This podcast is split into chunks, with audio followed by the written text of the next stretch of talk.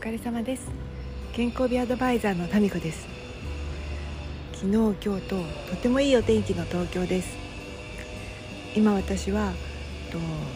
中目黒から代官山に向かう間の東京音楽大学っていう大学の中のキャンパスにいます。今日はなんかこの休校っていうか学校がお休みみたいでそんなに学生さんがいらっしゃらなくってでね何が素敵かっていうとこの建物のね敷地か敷地の間を一般の人がね通行できるように開放してくれているんです。だからこう抜け道になるっていうのかな。でもその安全だしこの植木の手入れもきれいにされているしベンチも置いてあってなんかいい感じだなって思ってここで少し秋のちょっとした隙間時間を堪能しています。昨日トレーニングのことをお話ししましたが私は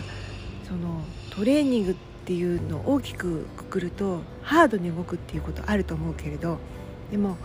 心のトレーニングとかね精神のトレーニングっていうのもあるじゃないですか。で鍛錬っていう言葉もあったりして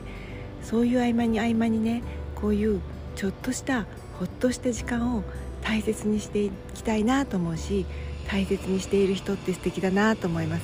よくねカフェとかでもちょっと一息ってありますよね。それからティックコーヒーにもちょっと一息とかって。それは、うん、飲み物がなくても目をつぶって少し目を休めるとか。それから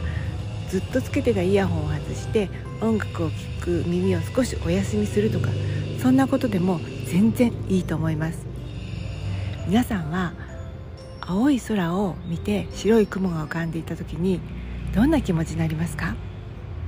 たとえね青い空と白い雲がない天気の時でも心にねその印象が残っているとそれを思い出すだけでほっとしませんか？皆さんがどんなことにほっとするかも今度聞かせてください。それではまた。